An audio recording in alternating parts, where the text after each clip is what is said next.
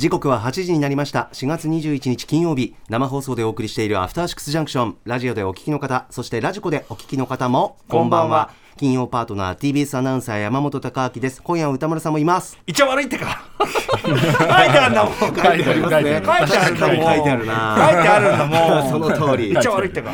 脚本家映画監督スクリプトドクター三宅龍太さんです。はいこんばんは。よろしくお願いします。まず三宅さんねお知らせごとそうですねぜひぜひ何かありましたら。すいません。ありがとうございます。えっとえー、スクリプトドクターのエンタメ映画分析講座というオンライン講座がえー、始まるんですけども、はい、えっと、4月の29日から7月1日まで毎週土曜日2時から4時半午後2時から午後4時半までの全10回で、えー、行います、えーまあ、PTX でねあのチケットとか販売してますので。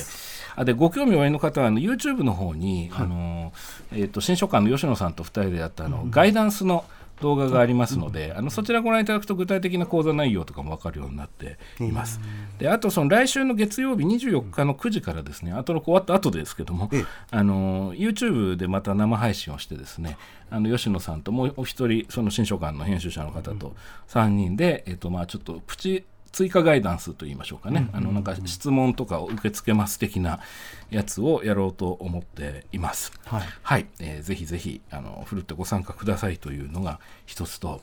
もう一個いいですか？はい、もちろん。なんか、後からこんなね、告知で、本当に申し訳ないんですけど。あの、まあ、その今回の講座は10回講座で、まあ、いつも20回とか結構長いのもやってますけども、うん、まあ、そこまで長いのとか、ガチなやつだとちょっとな、みたいな、こう、もうちょっとミニ講座とかあったら出たいのになっていうようなご意見も時々いただくんですけども、それでいうと、あの、5月11日から毎週木曜日のですね、15時から16時半ぐらいの間に、あの早稲田大学エクステンションセンターというところでですねあの物語の紡ぎ方みたいなこう人生を豊かにする物語教室っていうタイトルで、うん、えー、オープン講座的なものをミニ講座的なものをやります。あの90分の1コマを、まあ、全6回ということで、えーまあ、こちらの方がねあの参加しやすいよという方もいらっしゃるかもしれないんですが、うん、こちらあのその先ほどの分析講座と違ってもうちょっとこうシンプルにこう物語の基本的な構成の仕方みたいなお話をしますので、まあ、ご興味おありの方はあの早稲田大学エクスエクステンションセンターのホームページアクセスしてみてください。うん、はい。という感じでなんかいきなり告知ですいません本当いやいやむしろその、はい、先にこうなんか重要な情報を伺って、ね、聞いておきたいですよね最新の三宅さん情報、はい、ありがとうだしあの興味ある方やっぱりね当然これ聞いてる人割とこう創作家ってる人も多いですしぜひ。はい、うん、あの重要かなと思いますんで、はい、あのツイッターをフォローしていただくと多分随時情報が入ってくると思いますので。エンタメ映画分析講座ってそれぞれ具体的な作品がえっ、とそれもやりますし、うん、あとそのいわゆるこうベタってなんだろうみたいな、うん、その王道のその作劇って結局どういうことなんだろうみたいなことを主軸にすると思います。はい、であの漫画家のためのプロット講座っていうのを20回かけてやってきたんですけども、あのまあ、その延長線上にあるといえばあるんですが、あの実はやっぱりそのインプットする部分で、ええ、その消費する時に映画を見てる時に、まあ、じゃあどういうふうに、ん、まあ、例えば僕とかはその捉えているのかとか、そのよくこの番組に出させていただく時もあれとこれが実は本質的には一緒だよねみたいな話よく歌丸さんとしたりしますけど、どういう見方をしてるのかみたいなことですね。構造を抽出すると、うん、構造を抽出するとこの話とこの話構造的に同じだし要するにその人が面白さを感じる仕組みっていうかこの話のこのこういう流れのこういう仕掛けがあるからこういう面白さが生じるっていうそうですね。言っちゃえば工学的なスト物語の工学っていうのがやっぱあって。おっしゃる通りだと思います。でその上でやっぱり個別の企画とか個別のキャラクター性っていうもので個性っていうのが発揮されていて、まあ、だからこそ逆に共通点が効いてくるみたいなことっていっぱいあると思うんですよね。ね全然違うものになるわけですからねそうなんです、ね、だから。鋳型を使ったからってそれは同じものになるわけじゃなくて。です。ていうか、言っちゃえばた面白さを感じるその根本的な言い方にそれほど種類があるわけじゃなくて。おっしゃる通りですね。とかね。そうなんです。だどうしてもやっぱり映画見てるといろんな要素が多いので、個別のものにやっぱこうなかなかね、こうまあ引っ張られたり、まあそれがすごく魅力だったりもするわけで、まあその辺をこうあのスクリプトドクターのとまあ今回ついてますので、僕が普段どういうふうに抽出してるのかみたいなことを一コマ2時間半かけ10回でオンラインでやると。いうような感じですね。最終的にその面白いものができるっていうのはもちろんさ本当に映画なんか、もう一番複合的なものだから、あのそれはまた別の話なんだけど、そのマジカルねそれこそあのエスターファーストキルの、もうもうこのさこの企画をこのど同一キャストで通した時点でまあもうさもう OK じゃんっていうさもう面白いじゃんそれみたいな。みたいなのもあればでもそれをどうやって出すかとかまた別の話だったりするんです。よ、ね、でそれで言うと今回実は最終回が、あのホラーの方法論の話にしようと思うんですけども、あの実は今回の講座の中だけ限定上映用にあの一本短編を作ることになりまして、その授業の内容と、まあ、それをリンクさせた形で、その出版社のその新書館さんの、はい、えー、協力でそのというかまあスタッフは全員素人というか、うん、新書館さんの人たちで,、であの敬礼女子でおなじみの僕の本の編集者の、はい吉野さんを主演に吉野さんが、えー、ホラーを成立させられるかどうかという実験をですね 講座の中でやりますので、まあ、新民袋的なショートショートっていうか。そうですね。はい。なのでまあちょっとその辺も含めてですね今回はその理論と実践みたいな面白い。ことも兼ねてやろうかなと思ってます。ね。ねい。やこれもうそれ見るだけでも確かに。吉野さん。ちょっとねそこもはい、吉野さんもう逃れらんない。もう今言ってしまいましたから、いやでも面白いと思うわ。さすがですそんな感じも考えてますんで、はい、ご興味おありの方は、あのスクリプトドクターの脚本教室のツイッターをフォローしていただくと、まあ、随時情情報が入ってくると思います。そしてですねちょっとメールが三宅さん宛に来ててですね、はい、これいいですか？もちろんどうぞ、えー、ユーフォニアのびりしまさんです、はいはい、さん三宅さん山本さんこんばんは。こんばんは。先週の4月11日火曜日のダリオ・アルジェント入門特集で、うん、アルジェント研究会代表の、えー、矢沢俊弘さんが、はい、ダリオ・アルジェント監督に会う際に、まあ、おお宅に伺って え黒川の手袋を持参して映画のシーンさながらに首を絞めてもらったことを聞きとして語られていました、うまいんですよ。つってね。僕の喉の時を探っているんですよ。私の記憶違いでなければアトロクの関係者でも黒川の手袋を持参して ダリオ・アルジェント監督に首を絞めてもらいに行った方がいらっしゃったような、そうですよね三宅監督、うん、おはいはいおっしゃる通りです、えいや矢沢さんとは昔あのアルジェント関係で一緒にトークショーをやらせていただいたこともありますけど、うんうん、僕はあの高校生の時ですね東京ファンタスティック映画祭のゲストでアルジェントさんがいらっしゃった時に、うんうんまあ、今だと「オペラ座、えー、血の喝采か」っていうタイトルになってる当時「オペラ」ってタイトルだった映画の、まあ、お披露目的な上映だったんですけども、あのいらっしゃって、まあ、来場者みんなにサインするぐらいのもう大サービスだったんですけども、その後そのスタッフと飲んでるっていう場所を教えていただいたんであじゃあ挨拶に行こうとつってそれであの革手袋をねそのアルジェントさんって自分の映画の中で、犯人がこう、まあ、被害者の首を絞めたりするシーンをカメラの後ろから自分の手で演じると、自分が一番殺人鬼の役をやるのがうまいんだと。その手 手の表現がうまいんだということでご本人がやるっていう方なんですけども それはまあファンの人はみんな周知のことなので僕も革手袋持ってって持ってきましたみたいなこと言ってで無理やり覚えたイタリア語で首絞めてみろみたいなことを イタリア語で当時もう忘れましたけどそしたらもうニタニタ笑いながら「お待ってろ」みたいな感じで僕は渡した手袋で思いっきり首絞められたんですけどでそれがちょっと面白かったのがあの結構ガチっていうかその親指がですね あのその話かぶりますけどその喉仏にですねその結構本気じゃんこれっていう その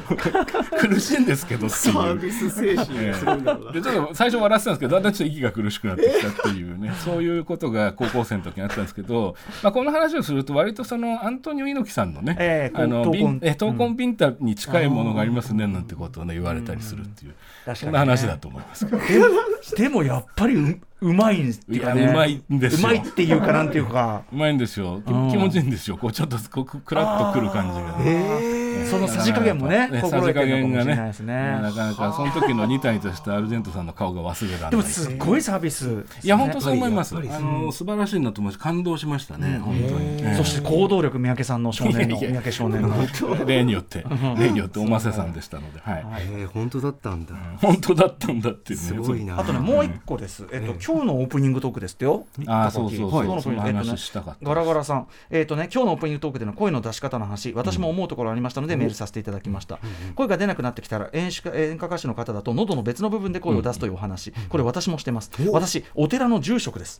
声を上げて60分ほどノンストップでお経を読みっぱなしということも多々あり声の配分を間違えるとやはり途中で喉終わります、そんな時には通常の喉の位置でも気持ち少し奥の方で声を出したり、先端の方で声にしたり、おすすめしお勤めしながら声のまだ出せるポイントを探ります、そして何とか持たせるということをお坊さんでもしています、でもこれをするとの後にダメージが来るのでその法要が乗り切っても次の法要ではより辛くなのであくまでも最終手段なのですが声を使うお仕事は同じなのだなと思った次第です。喉大事にいきましょうという。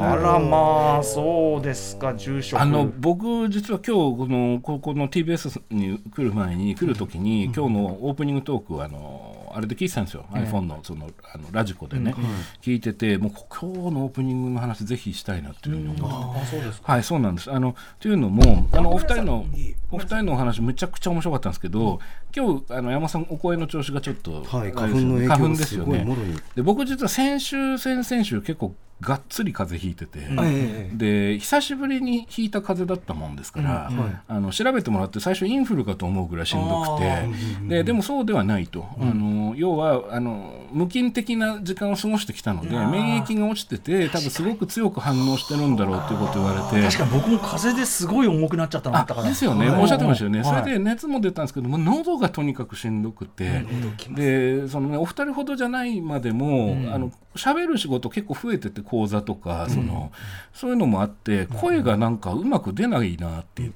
でお医者さんに見ていただいたら僕喉が狭いっていう表現をされたんですよ、そうなんです。なのでえじゃあどうやって広げんだろうみたいなふうに思って今日お二人のお話を聞きながら、ちょこの話もちょっと聞きたいなって個人的にも思ってて、はいっていう感じだったんですけどね、喉の広げる。あの一時的に声帯を開くみたいなことはね、やっぱりそのなんていうかな発声訓練とか、もっと言えば、とあるですね、まあ、これはあれだなちょっと許可得んでないからあれとある有名歌手の方結構歌うまい人です。はい。僕それ現場にいたわけじゃないんで、うんうん、そのとある有名歌手の現場でご一緒した僕のまあ知り合いの、うん、えー、まあヒップホップアーティストがですね、うんうん、あのびっくりしたのは、クエルボあのテキーラ。え？テキーラをショットで1本ポンってやって、はい、あの喉を開くっていうことをやってらっしゃる。マジかっていう。それはどういうことですか？その、刺激でキュッてするとかいやと？いうよりは筋筋弛緩に近いんじゃないですか？そういうことか、うん、そっちリラックスの方なるほど。そうかもしもしくはもしくはそのテキーラ一杯やったというその開放感。あった気持ちやっぱマインドでかいんで。やっぱりそのさっき言ったその自分に自信持てない状態だとどんどんどんどん喉喉絞れてきちゃうんで。まあそういうようなもろもろの効果込みなんだと思いますが僕それ聞いてワイルドって思いました。ワイルドですね。確かにワイルド真似できねえみたいな。クエルボスタジオに用意できねえ。ああとはまあそうですね。自分は、あまあちょっと起き例えば寝起きで、はい、あの喉が狭いなとか頭ってないなっていう時は、あの裏声とか「ほー」ってずっとやります「ほーほーほー」ってオペラ歌手みたいな感じで「ほーほーほーほー」なんかこうなんていうんですかね違う声の出し方を試すみたいな喉を開きながら、うん、でもこう全力でこう地声「ああ」じゃなくて、うん、なんかこうなんていうんですかねその、うん、うん、いやガリガリしない音を出すというか「ほほほほほほほほ」みたいな、高くて綺麗な音を出すそうですね、なんか合唱合唱団みたいな、そんな声を出して。ああ面白いあとこれやるこれプルプルってやるあやりますってやりますこれ滑舌の方ですけどどっちかというとでもこれでプルプルってこう上げ下げを上げ下げしますキーを確認して、はい、唇震わせて喋り仕事の前はそれやると一応口が整うと言いましょうか、はいはいはい、そうですってこともね。あライライブ前やってます、はい。なるほどなるほど。あとはこう舌を、舌をあの360度口の中であの舌先をあの360度ぐるっと回します。あの歯茎に。口閉じたままできるので。そうするとこれは？やっぱ滑舌？滑舌です。あの下の動きっていうか舌がやっぱり滑舌に影響するから。やっぱりこう喉の筋肉もちょっと意識しやすくなるみたいな感じ、ね、あそれは喉っていうよりは滑舌なんですけど。滑舌の方、はい、喉はね。開くか開く方法。でもやっぱその発声練習とかで開いたりしそうですけどね、はい、しそうですね。だから役者にいつも言ってることを結局自分にやるような形になったり、ええ、あとその先ほどその蜂蜜の話がありましたけども、えー、僕はあのいつも同じお茶飲んでてあのスロートコートっていうお茶で喉をコーティングするっていうお茶で、えー、昔歌手やってる子が主演した映画を撮った時に、その彼女に教えてもらったんですけど、あのなんかなんていうんですか？一回ずつのあのティーバッグみたいなやつなんですけど、すごくいいんですよね。とろっとしててなんか飲むとその喉がこうコーティングされるっていうか、楽にはなるっていう。スロート？スロートコートっていう。喉コート喉コートですね、はいとかとかみたいな。目の前にありますね。これそうです。飲まれて持ってきました茶色い液体を。まあでもお二人ともいい声されてるからねいやいや。さんのお声素敵ですよね。え僕ですか？本当い。や本当本当に。あ本当ですか？もちろんですもちろんです。みんな思ってると思います。ええうん。えそれもう当然の感じですええ本当ですか？全く想定外でどうリアクションしていいかわからないんですけど。いやもうあの番組ウィークエンドシャッフル出てもらった時からずっと続いてみんな思ってることだと思う本当ですか？それを音声で聞いたの初めてですね。本当ですか三宅さん。何層だしもなってて届く何層に声質でなんかこうちょっとドライな感じには印象僕は。あそうですか、はい、はい、いやいや、ありがとうございます、もうすみません。こんなお褒めいただけると思わなかった。やっぱりそのなんていうかまあもちろんそのだから話し方とかもあるけどね、そうですね。穏やかなとか。三宅さんの喋り方も含めて、もうある種催眠術的なと言いましょうか。そのもう三宅さんの話言うともうそうもうなるほど。もうおせつおせつごもっとも。それ大丈夫ですか？褒められてるのかな？大丈夫かな？いやでもすごいやっぱりその僕がかんどっちかといえば甲高くこう畳みかける方だから、素敵な喋り方だなみたいな憧れるし、そう作劇ラジオを聞いてても拝聴した時にすごくポッドキャストですごくほっとして、ありがとうずっと流すことでリラックスできるみたいな。あそれは確かに眠くなるとはよく言われますけどいやいやもうなんか穏やかな気持ちで。ありがとうございます。すみませんちょっと尺をいやいやいや、とんでもないです、とんでもないです。面白いですね。でも、まあ、あの、皆さんに、こう、共通するね、まあ、喋らないっていうね、こともあんまないでしょうからね。そうですね。本当に、まあ、そんな感じで、久しぶりに風邪ひいて、びっくりしちゃったっていう。今も大丈夫です大丈夫です。はい、体がね、極端な反応しちゃったみたいです。皆さんも大事にね。はい、そうですね。スロート急に暖かくもなりましたし。はい。さあそれはそれではこの後三宅さんと一緒に1週間のアトロクプレイバックしますお願いしますお願いします1週間でお送りしてきた情報や聞きどころをまとめて紹介するアトロクフューチャーパストです。本日のお相手改めて脚本家映画監督スクリプトドクター三宅龍太さんです。お願いします。はいよろしくお願いします。そして今夜は歌丸さんも最後までいます。えそうなの？書いてある。書いてある。書いてある。確かに書いてある。なんだよこれ。何どういう意図どういうことなのでは早速今週のアフターシックスジャンクションを振り返ります。各パートナーが選んだ BGM をバックに振り返っています。まずは4月17日月曜日月曜パートナー熊崎和人です。4月17日月曜日振り返っていきましょう。まずオープニングではアトロク6年目突入記念プロジェクト第1弾番組オリジナルグッズ制作プロジェクトの続報をお届けしました。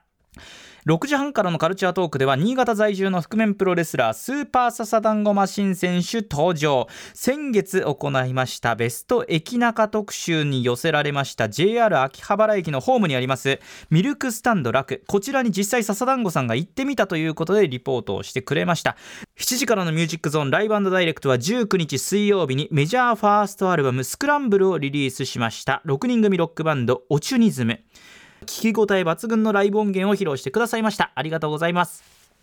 そして8時台の特集コーナー「ビヨンドザカルチャーは放送30周年記念円谷プロダクションが生み出した特撮ヒーロー電光超人グリッドマン特集をお送りしました。放送をしていました。1993年というのは私4歳ぐらいちょっと小さくて正直この作品知らなかったんですが当時の子供たちを熱くさせたヒーローだったということなんです。ただその後はシリーズ化されることもなく長い間一般的には忘れ去られていたということなんですが現在映画グリッドマンユニバースが大ヒット公開中と奇跡の再注目を集めています。今回グリッドマン直撃世代というアトロク特撮部のお二人ガイガン山崎さんと高橋ひょうりさんに特集をしていただきました。しかも今回公認特集ということでスペシャル CM もオンエアされましたのでぜひラジコのタイムフリー機能で聞いてみてください。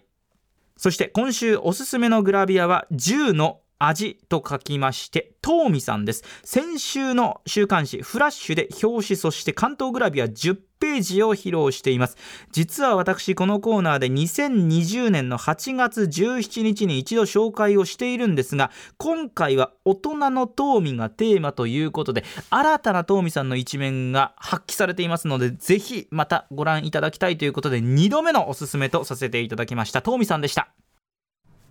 はいということで月曜日です。三宅さんいかがでしょうか？東美さんってお名前がすごい独特なんで、はい、あの覚えてますね、あの要するに熊崎さんが以前紹介されたのね、うんうん、だからその時を経てこうねあのグラビアの続きがあるっていうかねこう成長みたいなのがあるっていうのはこれすごい面白いなと今思ったことをそのまま喋ってます。はい、でもそれだけね、くまちゃん、くますもね、グラビアをずっと何年もね、っていうのもね、そうなんですよ、ね、流れも感じますし、えー、連動してるすごいな感慨深い感じしますね。ありがとうございます。えー、とね、で月曜日はあのオープニングトークで、はい、まあ、アトロクがまあ6年目に突入したということで、うん、まあ、プロジェクトとしてそのオリジナルグッズ番組のオリジナルグッズを作ろうというやつですよね。で、まあ、その大島イデアさんですね。いろんな角度からこの番組でもね、お名前何度も出てきてらっしゃいますけど大島イデアさんがご担当されるということで、まあ、どういうものになるのかっていうのがすごい楽しみで、この話っていうのは多分シリーズ化していく感じですよね。その追っていく感じですよね。そうかな。ですよね、はいはい、でその上でいいつの日かこれがグッズとして購入できるっていう形で、ね、まあ6月目指してますんで。ああじゃあもうすぐですね、はいはいうん、いやそれむちゃくちゃ楽しみだなというふうに思いました、はい。どうなることやどうなることかあのあれもですけどね。縄家。縄家の縄家さんもそうですサンダルもそうですあと歌丸さんのシルエットのグラスとか。それいる？俺とうなや押してます。それはいいんじゃないですかね、はい、シルエットなんだね、うん、シルエットでしょ？シルエットイラストじゃないんだね。でもサングラスはなんかちゃんとしっかり形にしてほしいしそれさえあれば。すいません。いるか。そう許可下りなそう、うん、編集長の。でも普段音声で聞いてる番組の、こう視覚的にどういうデザインになるのかみたいな考えるのってすごい面白いな確かかに。昔のね本当にラジオとのだけの接点だったらなかなかイメージがきにくいですけど、今インスタとかもあってね、絵と音がこう割とこうイメージしやすいというかね、その辺がすごい楽しみだなと思いました。ご期待ください。はいで、えー、笹団子さんの,、その前回その、まあ、ちょうど僕が振り返りやった日の話だったと思うんですけども、そのいわゆるその駅中のね、で秋葉原のミルクスタンドのお話、リスナーの方からいただいた。でそれに対しての、まあ、笹団子さんのアンサーというか、まあ、続きみたいな感じだったんですけども、面白いなと思ったのが今回笹団子さんがその新潟のその塚田牛乳小豆ヨーグルトっていうね、はい。うん、これどういう味なんだろうっていうねすごい気になったのと、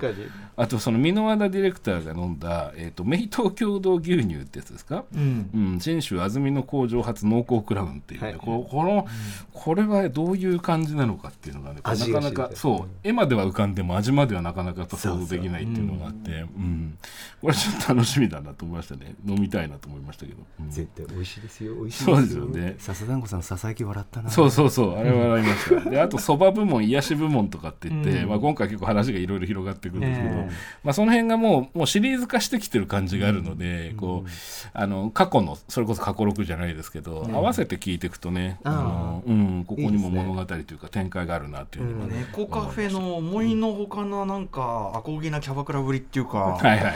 課金みたいな。そうそうそうそう。あれはなかなか度肝抜かれましたね、ね、確かに確かにドンペリ開けなきゃダメなんだ。プレッシャーがみたいな。来てくんねえんだ。そうそうそういいよなそんな感じでしたよね、うん、であと8時台ですかね、はい。えー、グリッドマン、こちらメールいただいております、はい。えー、中連天宝さん、はい、今週のアトロクなんといっても月曜の特集コーナー放送30周年記念。電光超人グリッドマンの奇跡にアクセスフラッシュが最高に楽しかったですテレビアニメのグリッドマンを去年一気に鑑賞し公開中の新作映画も楽しんでいましたが原作が特撮らしいというのはなんとなく知っていてでも自分から情報にアクセスえー、せずじまいでした、うん、数か月前にアトロク特撮部ガイガン山崎さんと高橋ひょりさんでグリッドマン特集しないかなとつぶやいていたらまさかの夢が現実になって、本当に嬉しかったのです、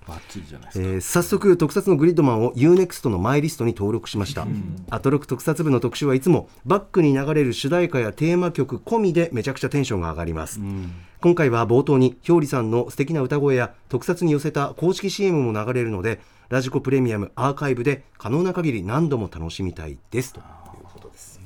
いやあのまあ、いつものお二人ということでねあの熱い特撮話だったんですけど僕ね一つお詫びしないといけないと思ったのがそのグリッドマンというものがすごく評価されていて最近もその、うんえーと、リブートされたりしていて人気があるっていうことはもちろん知っていたんですけども頭の中でずっと思い描いていた姿が、うん、メガロマンだったっていうことにあの、うん、この放送を聞いて気づいたんですね。メガロマンって分かりますかね？あの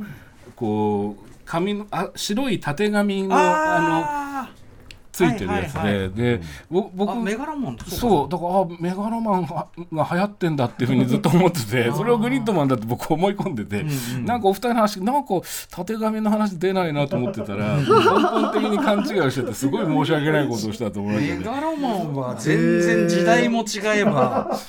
全然違いますよ。いや僕ねそうこれをちょっと思ってて違うのかっていうね。今今見るとすごいね。こんなテデザインのヒーローは今ありえない。確かに。髪ある人いないから、ね、いやでも僕それで今回のお二人の話聞いてて特にガイガンさんのお兄さんのお下がりじゃないヒーローが登場したんだっていう一言がねやっぱすごいグッときて要するにその常に過去のウルトラシリーズとかえ見てないのみたいにね言われちゃうとかっていうことはあると思うんです。ガンダムとかでもあると思うんですけどもまあそうじゃなくてリアルタイムの自分たちのヒーローが出てきたっていう興奮っていうのはすごい伝わってきたしあとその歌丸さんもおっしゃってましたけど当時ではだいぶ早いアプローチというか考え方その電脳世界のことも含めて、うん、なんか最近近の企画を聞いてるみたいだ確かにね、うん、感じがしましたね。うん、ですから、まあ、ひょうりさんのその、まあ、歌山さんおっしゃってましたけど幸福な出会い方をしましたねっていうおっしゃった部分もありましたけども、うん、なんかそのお二人のそのリアルタイム感今までどうしてもそのお二人よりも世代が上のヒーローのお話されることが多かったと思うんですけども、まあ、そこがなんかすごいダイレクトに今回、うん、響いたなと思って。ねでも結局なかなかそういうの定着しないもんだなって思ってたらまさかの。まさかの復活だから、世紀を超えてっていう、えー、って本当に文字通り。結構そのグリッドマンっていうのの長年の置き方からすれば、今流行ってるとかって、嘘でしょっていう、すごいねと思って、伝わってきたはい、ちょっとね熱いなと思って聞いてました、はい、ぜひ皆さん、えー、タイムフリーで聞いてみてください。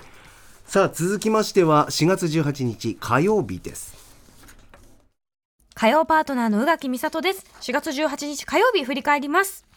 6時半からのカルチャートークは美術館ライターの浦島もよさん登場。ゴールデンウィークに足を運びたいおすすめのパブリックアートをご紹介いただきました。もよさんのパブリックアート本を片手にお出かけしたすぎる。何より秋田の伊川ゴリ山？気になりすぎる。7時からのミュージックゾーンライブダイレクトは歌手の中野彩さん、パーカッショニスト、トランペッターの西岡秀郎さん、ギタリストの伊原兄貴博さんからなるユニット、中野彩とブレーメンによるスペシャルライブ音源を披露していただきました。そして8時台の特集コーナービヨンドザカルチャーは第95回アカデミー賞主演男優賞受賞主演最新作ザ・ホエール日本公開記念ブレンダン・フレイザーラジオ独占インタビューインタビュアーはデザイナー、映画監督、映画ライターの高橋良樹さん、そしてボイスオーバーは森川俊之さんでした。はあ、ブレンダー・フレイザーなんていい人なんだ。好きにならずにはいられない。ホエールでも本当にあの澄んだ目が印象的でした。食べるシーンがあまりにも自罰的で痛々しい、イート映画でもあるので、ぜひ皆さんに見ていただきたいです。はい三宅さんいかがでしたか？はい、えー、火曜日はですね、えー、あのオープニングで、えーと、うん、宇垣さんが、はい、あのー、ここ数日お誕生日だったということで、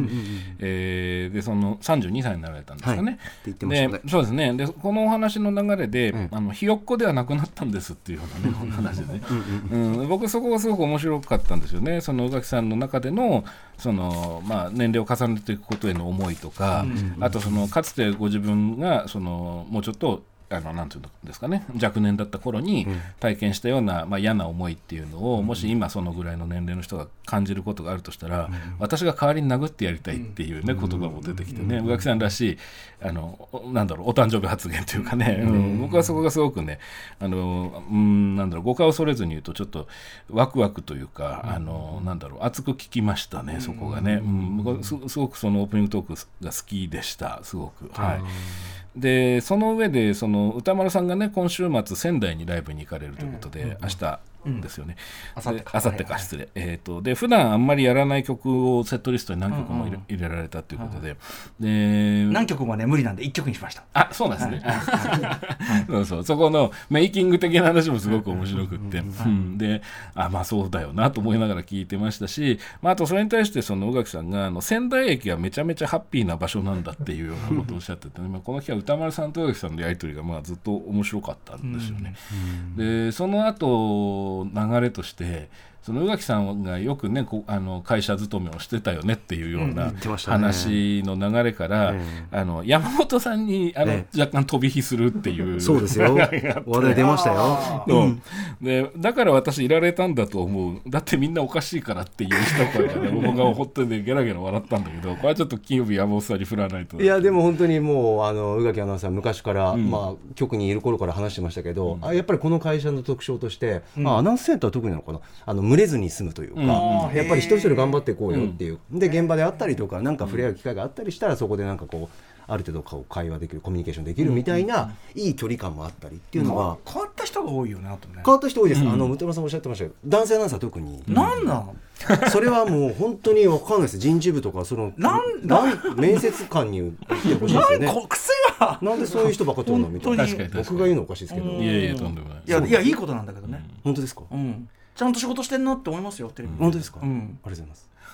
渡渡辺俊君が同じ人に見えない話っていやその話も面白かる？その話も面白かった。うん。渡辺俊あいつもいつもなんかとにかく高校時代のサッカー部の服着てくるから。あ その服装見たことないですよ僕。でなんかそのとにかく中学生みたいな振る舞いしかしないからうん。突然やってるとああれ？みたいな。テレビとのギャップがっていうことですよなん多分違う人なのかなと思って。そうね。いやででも僕ねその初めてこの番組に出させていただいた頃にええ。山本さんとお話してた時にふとね山本さんすごく宇垣さんと仲いいっていう話。そうですね。朝番組とか一緒にやってたそうなんですよね。そのだからなんかすごくお互い信頼し合ってるっていう感じを聞いててなんかそのことをちょっと久しぶりに思い出すあ感じでしたね。いやーもう本当にあのね本人も言ってましたけど、うん。私が長女としてしっかりするとこの番組のね、うん。本当にお願いしますっていう気持ちなんですよね。長男それで長男があれだからってところで来たんですからねそういう流長れでした、はい今思い出しました。男があれとはあんまり長男っていう自覚を持ちたくないんですよね。あーそうだよね。そそううだから本当に浮気姉さんお願いします。お願いします。小林豊藩でございます。これ見てもらったら怒られるんだけどね、旧旧小林豊そう藩そう、みんなね。あ楽しかったな。はい、あと火曜日扱ったのはやっぱり8時台ですかね。はい、えーこれもメールいただいてます。えー仙台に住んでいます高橋小道と申しますと、はい。火曜日の20時台高橋良樹さんによるブレンダン・フレイザーインタビュー。本当に素晴らしかったです、うん。放送でも触れられていましたがラジオでのインタビューであることや質問の意図をよくよく理解した上で、えー答えるブレンダンのスイートで丁寧な回答、言葉の通じない外国で暮らした経験から身体表現に興味を持ったという出発点から、理解発信という過程を丁寧にたどる言葉遣いが本当に聞いている私にも染み渡りました、うんえー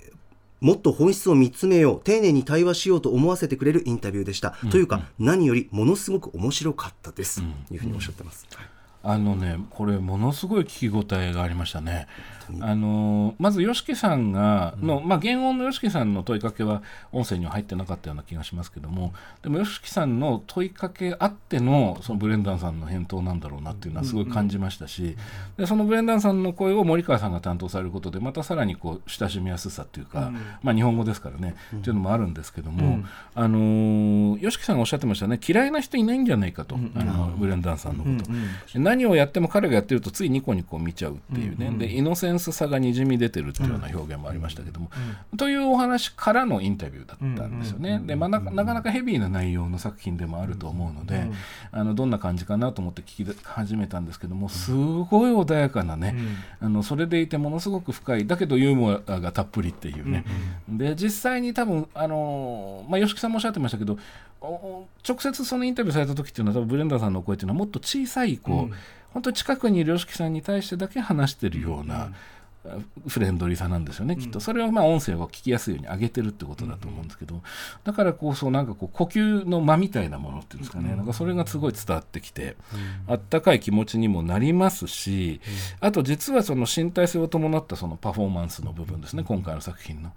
俳優としてどういうアプローチをしたのか、それからあとその実はハリーハウゼンとかねそういう名前も出てくるような、そのまあ古典的な映画に対してもすごく造詣の深い方でいらっしゃって、まあ、なかなかどうしてもデビュー当時からずっとねわ見てた身としては、いわゆるイケメンの役が多かったですからね、若い頃はね。だしまあまあまあバカコメディっていうかね。そうですね、うん。ハードロックハイジャックとかね、そういうイメージが強かったんであなるほどなと思いながらロスコーアーバックルとかさらっとくるんだなみたいな、ねうん。ちょっとびっくりしましたね。ロスコーファッティアーバックルって言ってましたからね、うん。言ってましたね。うんえーって感じ本当にすごい。映画教養人普通に、いや本当本当。本当そんな感じでした、あの作り手の方のインタビューのようなうん内容でしたね、本当ですね。う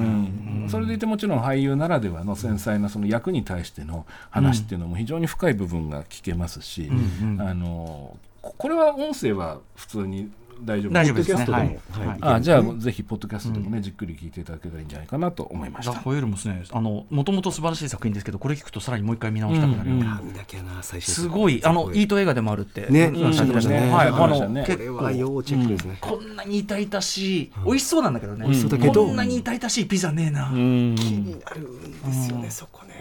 いやザ・ホエール。いや味わい深いインタビューでした、ぜひぜひ。さあ続きましては4月19日水曜日です水曜パートナーの日々真央子です。4月19日水曜日振り返ります。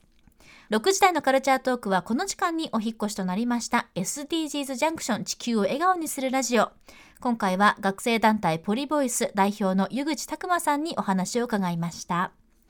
そして7時からのミュージックゾーンライブダイレクトは、まさに放送当日4月の19日、セカンドアルバムバゲージをリリースした森崎ウィンさん登場でした。とにかくウィンさんが楽しそうで、こちらもめちゃくちゃ楽しくなりました。ありがとうございました。タイムフリーで聞いてください。そして8時からの特集コーナービヨンドザカルチャーは、脚本家渡辺彩特集。早稲田大学文化構想学部教授の岡室美奈子さんに、脚本家渡辺彩さんの作家性や魅力語っていただきました。例えばエルピス、そしてワンダーウォール、さらにはカーネーションといった渡辺彩さんが手掛けたドラマの脚本について岡村さんに語っていただきました。お話を伺っているところ、やはり二元論を中心に、まあ、社会問題などを描きながら、その丁寧な描写、そしてパーソナルな場面やセリフの数々によって、誰よりドラマ、作品を見ているこちら側、私たちにじゃあ、あなたならどうしますか？と穏やかにでも厳しく突きつけられるそんな脚本。やっぱり渡辺彩さんリスペクト大好きです。以上水曜日でした。はい、三宅さんいかがでしょうはい、えー、水曜日は僕オープニングトークちょっと笑っちゃったところがあって、うん、あのまあいわゆるその熱い熱くない話があるわけですけども、はい。はい、まあ、その流れでそのじゃあ暑さどのぐらいの暑さなのかっていう時の説明のされ方がね、そのまあなかなかイメージしにくい話ってあるじゃないですか、歌丸さんも何度かされてますけど、でその流れで日比さんがそのまあ平年のっていう表現ですよね、でそれに対して平年がもうないのよっていうふうにね、うんうん、日比さんが時々こうなんだろうこう一歩踏み出した感じの時の、なんとかなのよっていうのが結構僕好きで。出ますよね。わかりますわかります。わかります。はい、あれ楽しいですよね。平年がないのよっていうのはね、結構、結構僕の中でリピートでちょっと井戸端感というか。ちょっとね、面白い。感じいいですよね。しばらく笑ってましたね。平年がないのよ。ないのよ。そうなのよ。みたいな。手手が想像できるみたいな。そうなんですよ、そうなんですよ。聞いてよみたいな。そうそうそうそう。ちょっと長屋のね、感じが、そうそうそう。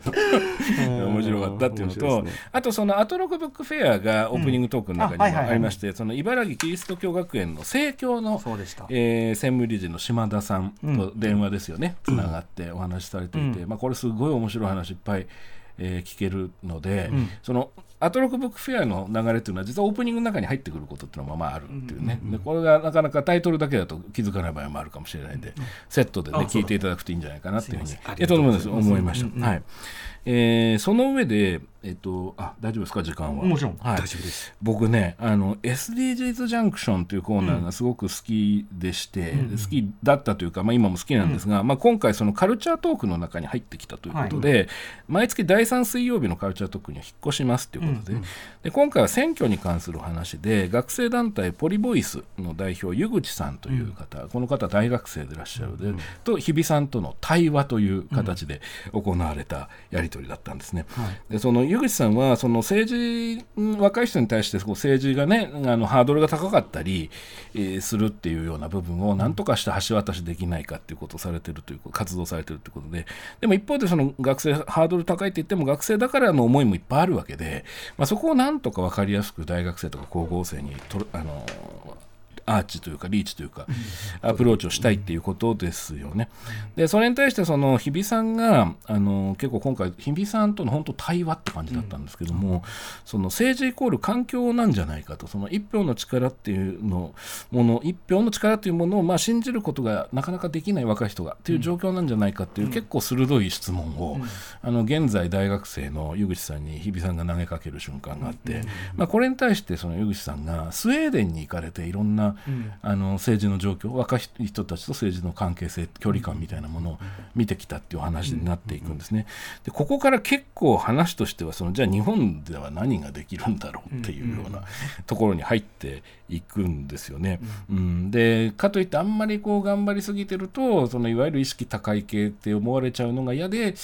参加しにくいみたいな学生さんの声もあるみたいなんで、そこはどうやってこう楽しく、えー、近寄りやすく深いところに何っていうふうにやっていくかっていうその多分井口さんも今抱えてらっしゃる難問と、えー、それに対して、えーと、日比さんはなどういうような返し方をするのかみたいな、あのある種のスリリングさのある、聞き応えのある時間だったなと個人的にはすごく思っていて、まあ、めちゃくちゃ印象に残りました今週の中でも。はい、というのがありました。はい、はい、すいません、尺またたっぷり使って喋っちゃいました。いやいや全くです、ね、えー、で、ビヨンドザカルチャーです、ね、はい、えー、メールいただいてます。ラジオネームボツボツボツニアさんから。えー、水曜日のビヨンドザカルチャー渡辺あや特集あまりに共感してしまい家事の手を止めてメールしてしまいました、うん、岡室美奈子さんの穏やかで知的な語り口はとても耳心地がよく、うん、といっても私と趣味が合う、うん、うんうん。そうそうとうなずきながら聞いていました。特にエルピスを通しての解説が素晴らしく、うん、渡辺彩さんは巨悪を倒す話ではなく個人は変わりうるということを描きたかったのではというお話が本当に納得で、自分は渡辺彩さんが設定を通して丁寧に描くあくまで個人のささやかな勇気努力や苦渋の選択変化みたいなものに胸を打たれるんだなと再確認することができましたと分かります。はい、宮城さんあの本当に渡辺さんはなんか日本が世界に誇る脚本家だと思うんですよね現在においては。でまあ、と同時に一方その世界というか、まあ、日本国内だから日本人だからこその響くものというか、えー、テーマや人間観とかね、あの精神的なものも含めて描かれる作家さんだと思うんですよね。でそういう意味で実はその僕脚本学校とかいろんなところで教えてるとやっぱ渡辺さんに憧れて脚本家を目指す女性の方は、まあ、年々増えている印象です。でまあ、ただ難しいなと思うのはその渡辺さん、まあ、宇多山さんもおっしゃってましたけどもあのちょっと特殊なキャリアの積み方されてる方でもいらっしゃって、まあ、それもそれ込みでの渡辺さんのカラーでもあると思うんですけども、まあ、そこがなかなか実際デビューしてその業界の厳しい部分と向き合うと心がこう折れかかっちゃうような若い女性脚本家もしくは脚本家志望者をよく見ているので、まあ、その辺がねどういうふうに今後僕らも例えば教育する側とかは、あるいは業界では一応先輩という位置にいる自分としては、何かサポートできることはないかなっていうね、そういうなんかね別レイヤーとかもありながら聞いちゃったりしてたんで、でもすごく岡村さん先生のお話はすごい分かりやすくて、あの渡辺さんの作品ご覧になったことない方は今回のお話をねその入り口にして触れられるといいんじゃないかなというふうに思いましたね。はいはいはい、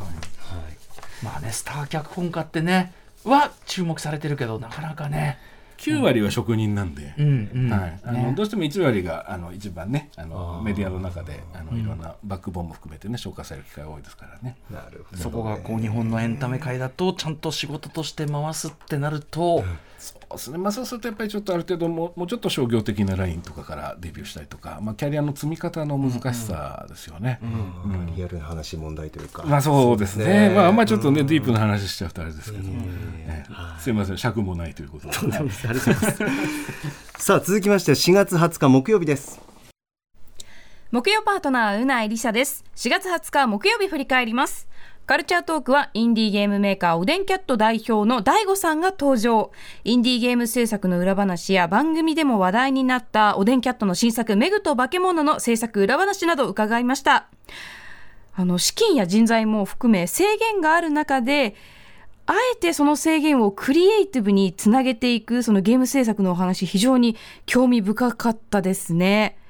次回作も私すごく楽しみですし、まあ、そのためにもソフトはもちろん、グッズも販売されたら必ず買いますので、そういった形でファンとして応援していけたらなと思います。さらに、7時からのミュージックゾーンライブダイレクトは、歌手の安西カレンさんが登場。今回のライブでは、ゆっきゅんさんも参加して、パシオン赤坂からの生ライブでした。そして8時からの特集コーナービヨンドザカルチャーはオープンワールドってなんだ特集ということで編集者で評論家の中川大地さんとゲームジャーナリストのジニさんにオープンワールドについて語っていただきましたがなんだろう私がオープンワールドに抱いていた思いをゲストのお二人が丁寧に言語化してくださってすごく明瞭化しました。ぜひぜひオープンワールドゲームプレイしたことある方はこの特集聞いていても非常に面白いと思いますし、これからのオープンワールドゲームにどんなゲームを期待するのかっていうお話もすごく面白いし、自分もどんなゲームが好きなのかなって考えるいい機会にもなりましたので、ぜひゲーマーの方はこの特集絶対聞いていただきたい。ということで、以上、木曜日でした。三宅さんいかがでした？あの基本全部面白いです木曜日おお本当に頭からずっと。であの頭のオープニングがもうとにかくむちゃくちゃ笑いましたしあの なんだろうすごいハッピーな気持ちになったんです。ででも何の話だったのか全然わかんないんですね。そのなんだっけ、えっと、えっとね、おそらくバイオハザード、あはいバイオですね。はい。えー、あのなんていうんですかあれは。リはい、RE4 の。RE4 で僕が終わ一周した後に無限ロケットランチャーを手に入れたくて、金策に走り回ってる。金策に走り回ってるって話なんだけどお二人の中で通じ合ってるからいろんなものがこうだんだんはしょられていって これは何の話なんだろうなみたいな。だけどめちゃくちゃテンション高いっていうね。でもすごいね。聞いてるとすごいおかしくてどこからが現実でどこからがゲームの話だかもうよくわかんないあの現実の課金の可能性もしてるんでそうそうそう中で金の話もしてるのに現実の課金の話も。なんかレイヤーがダブルレイヤーみたいになってる話がも うそれがねずっとおかしくてね。50万ペセット足らないんだけどそうそうそう。300円のチケット買えばみたいな。そうそうそう。そうそうだからあれごちゃごちゃになってんじゃん話と思いながら聞いててめちゃくちゃ笑ったんですよね。であそうかバイオだって思うっていう。ドライブだな。そうですそうなんですよ。でまあ本当にずっと面白くてまあもちろんゲームが縦軸なわけですけどもカルチャートーク大悟さんおでんキャット代表の大悟さんのメグと化け物の話もすごい興味深くてちょっとすいませんね尺が押してるんでざっくりした説明になっちゃうんですけどもこれは一体どういうゲームなのかでどういうふうな制作裏話があったのかみたいなインディーゲームっていうフィールドの話ですね。これもあの詳しい方はもっと僕よりもあの深い解像度でお話が聞けると思いますしあの僕ぐらいの浅い人間でもですねそのゲゲーム弱者でも、あの興味深い話になっているというふうに、まあ、すごく思いました。あのホラージャンルとかで面白い、はい、若手が面白いものを作るとかに近い話だと思います、うん、そう思いました。まさに。制限をかけることでクリエイティブ。あもうまさにまさに。おっしゃるとですね、そうそう。僕が歌丸さんと昔よく新耳袋とかで話してた話にも通じるものがあるなという、新耳なんかまさにそうまさにそうですよね、工夫ですよね。本当です本当です、思いましたね、であと8時からのですね、えっと、ビヨンド・ザ・カルチャーが、えっと、オープンワールドってなんだ特集ということでこれ多分オープンワールドっていろんな角度からいろんな話がきっとできるものなんですよね、だからあの、まあ、今回に限ったことじゃなくて多分いろいろな話がまだもっと聞けるんだろうなとは思ったんですけども、あの個人的にちょっとそのこの半年ぐらいあのオープンワールドのゲームの仕事に少し関わってたりもしてたので、あのすごく興味深く今回のお話を聞きましたしもっと聞きたいっていうのがね正直なところでしたね、うん、だからそのジニさんと中川さんのやり取りも含めて、うん、あのこの番組のおかげで僕は結構ゲームを買ってやるようになって、うん、それでいうとその「デッド・レッド・リデンプション2」とか、うん。うん、あと「ゴースト・オブ・ツシマ」とかね、うんうん、あれも同じフィールドというか、はい、オープンワールドになりますよね。うん、で、ようやくちょっと面白さが分かってきたようなところもあって、なかなかじっくりやれないのがねその本当にこう寝ないでね、あのぶっ続けでやる方が魅力があるんだろうなっていうのは思いながらも。そんなの推奨できません本当に、そうそう。でもすごくねあの楽しく聞きましたしこれからもこのシリーズ続けていただきたいなと思いましたね、ある意味ある意味ゲームだばなだ話とまでいか、ね、言うと失礼だけどゲームに関してあのいろいろお互いの意見言うっていうか、そういう回でもあったかなっていうかね。あそれは感じましたね、うん。だからここのなんていわゆる知識の話というよりも、思いの話感じ方の話っていうのがこうずっと打ち返されていくっていうやり取りが僕はすごく面白く聞きましたね、ありがとうございます。今後もまた特集できるかもしれません、はい、さあということでここまで、えー、今週のアトロク振り返りました。この後は来週1週間のアトロクの予定をまとめてお知らせします Hey, it's Kaylee Cuoco for Priceline. Ready to go to your happy place for a happy price? Well, why didn't you say so? Just download the Priceline app right now and save up to 60% on hotels. So, whether it's Cousin Kevin's Kazoo concert in Kansas City, go Kevin, or Becky's Bachelorette Bash in Bermuda, you never have to miss a trip ever again. So, download the Priceline app today. Your savings are waiting. Go to your happy place for a happy price. Go to your happy price, Priceline. では来週1週間のアフターシックスジャンクションの予定一気にお知らせしますまずは24日月曜日